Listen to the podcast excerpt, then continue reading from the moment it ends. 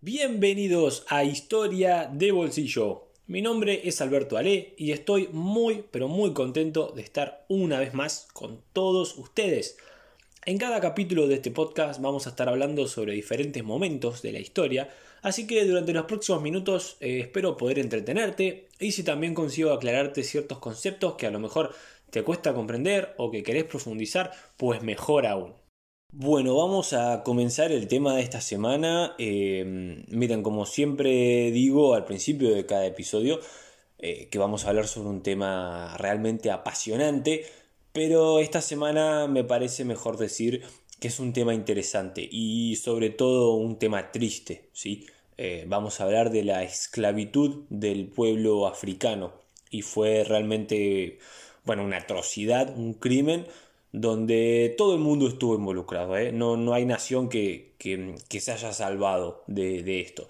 Y por supuesto es un crimen que, como bien deben saber, se llevó a cabo durante unos 400 años. ¿sí? Estamos hablando desde los 1500 hasta fines de 1800, 1900 aproximadamente. Pero bueno, vamos a, comenzar por el, por el principio. ¿Qué, ¿Qué es la esclavitud? La esclavitud es cuando un ser humano no es reconocido como tal, sino que es la propiedad de otro ser humano, quien decide todo sobre la vida y la muerte también de este esclavo. Es lo mismo que un animal, un objeto, ¿sí? Eh, la esclavitud, a ver, ya existía en África, al igual que en Europa, durante la antigüedad y la Edad Media, aunque solía ser más bien una consecuencia de la guerra. A un prisionero o bien lo matabas o bien lo hacías esclavo. Se cree que la esclavitud llevada a cabo por europeos fue consecuencia del racismo, ¿sí? Esto es un concepto que, está muy presente, pero lo cierto es que fue al revés. Se comenzó, miren, se comenzó a buscar una excusa, al principio era de, carácter religioso, una excusa que justificara el sometimiento de las personas de color. Eh, y ustedes dirán, pero a ver, ¿qué parte del cristianismo podría justificar tal acto de, de barbarie, no? Miren, en el Antiguo Testamento había un relato, estoy hablando de Génesis capítulo 9 versículo 25, que narraba que Noé tenía tres hijos, Sem, Jafet y Cam, y que todos los habitantes de la tierra somos descendientes de estos tres hijos de Noé. ¿sí? Bueno, resulta que un día Noé se embriagó y comenzó a bailar desnudo, haciendo realmente bueno, un papelón. Cam comenzó a reírse y a burlarse de su, de su padre que estaba ebrio y llamó a sus hermanos para que también se rieran de él. Sin embargo, al verlo, como dijimos, haciendo el ridículo, los otros hijos, Jafet y Sem, lo llevaron a dormir a que se le pasara la, borrachera. Cuando Noé despierta al día siguiente y se entera de lo que había ocurrido, maldijo a Cam. ¿Y qué dijo? Iba, dijo que todos sus descendientes siempre serían inferiores a los descendientes de Sem y Jafet. ¿Sí? Repito, dijo Noé en su maldición que los hijos de Cam, sus descendientes, siempre serían inferiores a los descendientes de sus hermanos. Estoy hablando de Sem y Jafet. Años más tarde se identificaría al pueblo africano como los hijos de Cam, ¿sí? en un intento, como habíamos dicho antes, de justificar la esclavitud. Bien, y vamos a ver por qué surge la esclavitud. La esclavitud surge como una necesidad del capitalismo salvaje, ¿sí? Es una necesidad de mercado. Resulta que en las tierras de América faltaba mano de obra porque los nativos habían muerto en su gran mayoría, ¿sí? Y se necesitaba mano de obra barata. ¿Y qué más barato que un esclavo? Entonces la esclavitud empieza a alcanzar límites increíbles. Miren, hay dos pueblos que, han oprimido al pueblo africano. Los árabes, que comenzaron por el norte de África, y los europeos, que lo hicieron por la costa atlántica.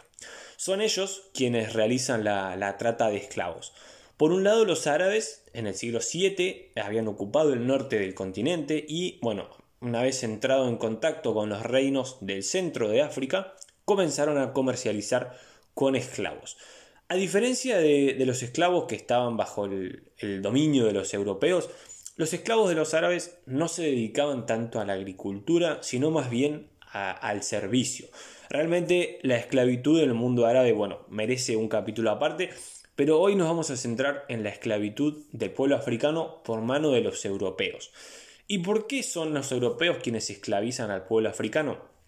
Bueno, haciendo un, breve, un breve resumen, resulta que en el año 1453, como ya lo hemos contado en otros episodios, los turcos toman Constantinopla y directamente cortan la ruta de la seda y las especias. ¿sí? Hasta ese entonces teníamos un flujo constante de productos de lujo que venían de Asia, de China, de Japón, especias, ¿sí? que los europeos realmente las necesitaban, y con la caída de Constantinopla esta ruta está cortada.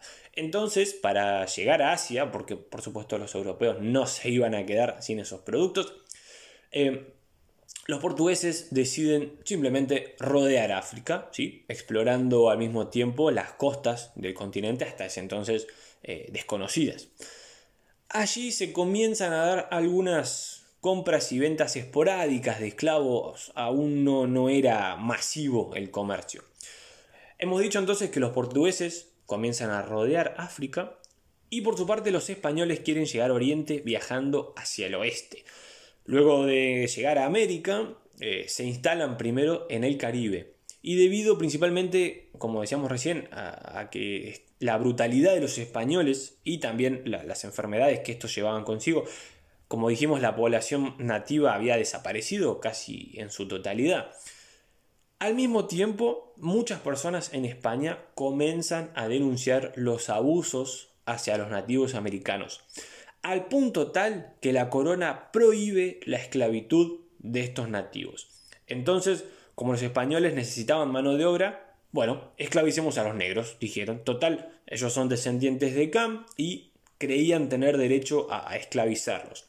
Terrible, ¿verdad? Terrible. La corona había prohibido comerciar con esclavos. Comerciar, pero no comprarlos ni venderlos. Entonces, ¿qué hacen a los españoles? Se los encargan a los portugueses. Y es así que en el año 1517 los portugueses envían a América el primer barco lleno de esclavos provenientes de África. De esta manera se inaugura oficialmente el Triángulo de la Muerte. ¿En qué consistía este Triángulo de la Muerte? Los barcos partían de Europa hacia África, hacia las costas africanas, compraban esclavos, los llevaban a América para venderlos. Una vez que los barcos estaban vacíos, eh, los cargaban con productos americanos que no, no se encontraban en Europa para finalmente regresar al continente europeo y comercializarlos. A lo largo de toda la costa africana se establecieron puestos de compra y venta de negros, así como suena. Senegal, Togo, Gambia, Ghana, Angola, etc. Primero los compradores fueron los portugueses, luego los holandeses, después los franceses y por último los ingleses. Eh, estos últimos hicieron de la esclavitud una verdadera industria. Con el dinero obtenido, por ejemplo, construyeron ciudades como Bristol o Liverpool. Como hemos dicho, aquí no se salvó nadie. Hemos dicho que ese viaje en barco que salían desde Europa, iban hacia África, África, América y América, Europa, es conocido como el Triángulo de la Muerte, pero vamos a centrarnos ahora en la parte intermedia, ¿sí? el viaje en barco desde África a América. Se lo conoce como paso intermedio y realmente era una pesadilla, era un infierno. Miren, los esclavos eran hacinados en las bodegas de los barcos, acostados para que cabieran más, con poco más de, de un metro para moverse, ¿sí? A veces durante semanas tenían que estar así. Había tres o cuatro baldes donde los esclavos hacían sus necesidades y si por algún motivo eran llevados a cubierta y los blancos se descuidaban, lo que hacían los negros era saltar por la borda, tirarse al mar y suicidarse. Esto era lo mejor que les podía pasar porque realmente las condiciones del viaje eran tremendas y lo que les esperaba era mucho peor. Había quienes se negaban a ingerir alimentos, ¿sí? se negaban a comer, pero esto los blancos ya se lo tenían previsto. ¿Qué hacían? Directamente les metían un tubo especial por la boca para obligarlos a comer. Tremendo, tremendo. Las mujeres, por supuesto, eran víctimas de todo tipo de abuso sexual que podamos imaginar. Y por último, fíjense qué, interesante y qué, tremendo, Para levantarles el ánimo, si se quiere, los esclavos eran llevados a cubierta y eran obligados a bailar. Repito, eran llevados a cubierta y obligados a bailar con el objetivo de levantarles el ánimo. Fíjense, del año 1699 a 1845, en los registros de los barcos ingleses hay 145 motines. Por supuesto, casi todos fracasaron. Los cabecillas de estos levantamientos, eh, cuando eran sentenciados a muerte, se alegraban, se alegraban muchísimo, porque como dijimos, no tenían una vida digna y, lo que les esperaba era muchísimo, muchísimo peor. Bueno, y vamos a hablar un poquito de, de números, ¿sí? A ver, ¿cuántos negros fueron vendidos como esclavos en América? Hemos dicho que esta práctica se realizó durante unos 400 años y es muy difícil realmente conocer el número exacto, es casi imposible. Hay algunas personas que hablan de unos 15 millones, y otras de, no, dicen 20 millones de esclavos. Lo cierto es que la mayoría de los historiadores coinciden en que al menos se han vendido 10 millones de esclavos, ¿sí? Como mínimo, 10 millones. Es importante aclarar que quienes comercializaban con esclavos no eran los gobiernos de los distintos países, ¿sí? no era la corona inglesa, la corona española, la corona francesa, eran compañías privadas. ¿sí? Esto es muy importante. A ver, siempre se cree que eran los blancos quienes iban a África, se internaban en la selva, eh, tomaban a los negros y los llevaban a los barcos para, para luego llevarlos a América y venderlos. Y esto no fue así.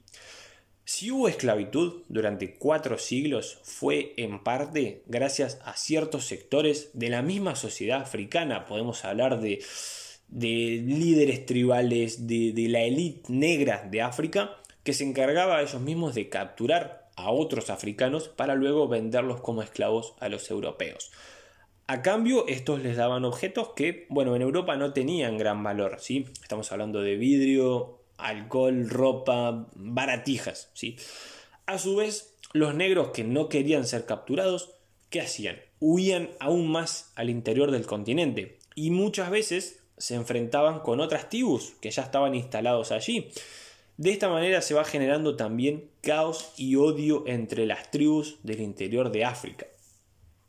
La esclavitud, por supuesto que también supuso un desastre demográfico para África. Se calcula que por cada negro que llegaba a América, uno o dos habían muerto durante el viaje en barco. Y a ver, entonces, si se vendieron unos 10 millones de esclavos, ¿cuántos realmente fueron embarcados?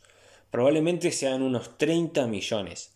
Y si tomamos el otro número, ¿sí? que realmente se vendieron 20 millones de esclavos, estamos hablando de unos 40 o 50 millones de personas que comenzaban el viaje. Pero volvamos también al momento en que estas personas eran capturadas en sus aldeas en África. Los que los capturaban para luego venderlos atacaban estas aldeas y por supuesto se llevaban a las personas jóvenes, ¿sí? a quienes podían vender. Ahora, ¿qué ocurría con los niños de esas aldeas? ¿Qué ocurría con los ancianos? Posiblemente hayan sido exterminados en ese mismo momento. Y a su vez, en la captura también morían muchísimos. Y ni hablar en el traslado de tierra adentro hacia las costas o hacia los barcos. Muchísimos más morían ahí.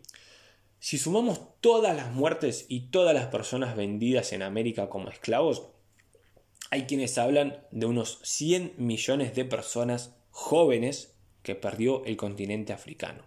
100 millones. Pasemos a hablar ahora de un tema un poquito más alentador, ¿sí? Pasemos a hablar del abolicionismo. Reino Unido fue, como dijimos, el país que supo llevar la, esclavitud a, a escalas industriales, pero también hay que reconocer que fue el primer país en abolir la esclavitud. En el año 1808 prohíbe el comercio de esclavos y en 1833 abolió la esclavitud en todas sus formas y también liberó a los esclavos de sus colonias. De algún u otro modo obligó a los demás países a, imitar su ejemplo. Estados Unidos lo hace en 1863, en plena guerra civil, para luego ser efectivo dos años antes, en el final del conflicto. Francia había abolido la esclavitud durante la Revolución Francesa, 1789, luego la restauró y finalmente la volvió a abolir ya de manera definitiva en 1848. España lo hizo primero en Puerto Rico, 1873, y finalmente en Cuba, en 1878. Y en Brasil se abolió la esclavitud en 1878. Solo hubo un país donde la población negra abolió la esclavitud por sí misma. Estoy hablando de Haití, que en 1804 se independizó de Francia y abolió la esclavitud. Algo muy curioso ocurrió en Inglaterra. Fíjense, consideraban que una vez liberados los esclavos había que retornarlos a casa. ¿sí? Estoy hablando de África. Entonces, en la actual capital de Sierra Leona, los ingleses fundaron la ciudad de Freetown, que era una ciudad con todos los ex esclavos de sus colonias. Y para terminar, vamos a, contar una, reflexión, ¿sí? una reflexión final. Fíjense qué interesante. Hacia el siglo XIV, eh, finales del siglo XIV, principios del siglo XV, el desarrollo de los estados africanos no era tan diferente con respecto al de los europeos. ¿sí? Estos estados africanos no estaban tan atrasados con respecto a, sus pares europeos. Con la esclavitud y todo lo que hemos visto en este episodio, sí, 100 millones de personas, que, 100 millones de personas jóvenes que fueron eh, extirpadas básicamente de este continente, conflictos internos, caos, odio, tribales. El continente, por supuesto, quedó destrozado. Por eso, hacia la segunda mitad del siglo XIX, cuando los europeos ya fueron definitivamente a conquistar África y a apropiarse de sus recursos, prácticamente no encontraron gran resistencia, ¿sí? Porque el continente aún no se había recuperado de este, conflicto demográfico. Sin duda, la historia hubiese sido muy, muy distinta sin la esclavitud y sin el sometimiento de este pueblo africano. Bueno amigos y amigas, hasta aquí el capítulo de esta semana. Espero que lo hayan disfrutado, que se hayan entretenido y también que hayan aprendido. Nos vemos la siguiente semana para más historia de bolsillo. Chao.